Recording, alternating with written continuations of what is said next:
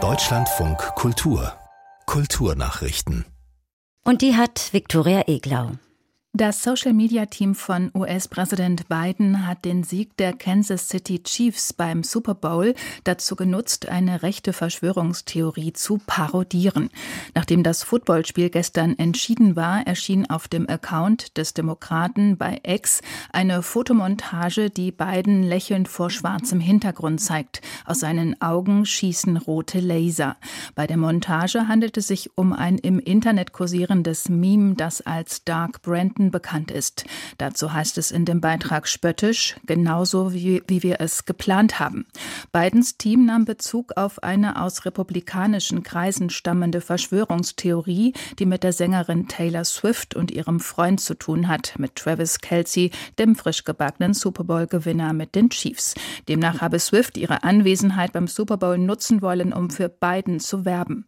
Die Netzaktivistin Katharina Nokun sagte hier im Deutschlandfunk Kultur, Hintergrund der Theorie sei, dass es in den USA in den vergangenen Jahren gang und gäbe war, mit prominenten Künstlern Wahlkampf zu machen. Von daher muss man sagen, das ist dann natürlich auch auf einer rationalen Ebene nachvollziehbar, dass es da ein Interesse gibt, aus dem republikanischen Lager auch Künstlerinnen zu attackieren, die aus dieser Sicht eine Gefahr darstellen, weil Taylor Swift ist einfach international gesehen ein unglaublicher Superstar und gerade bei der jungen Wählerschaft kann ein einzelner Tweet, ein Post auf Instagram Instagram dazu führen, dass sich sehr viele Menschen beispielsweise zur Wahl registrieren, die sonst zu Hause geblieben wären.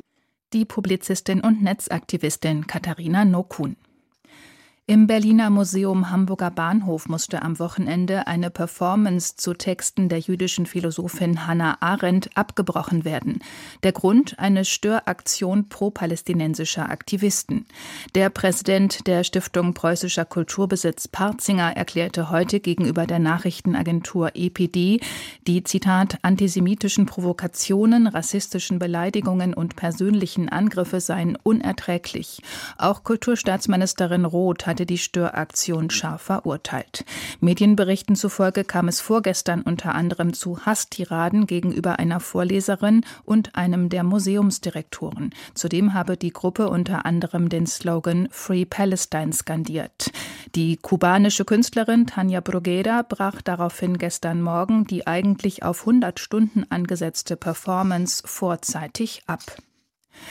Der Schauspieler und Rapper Pablo Grant ist im Alter von 26 Jahren gestorben.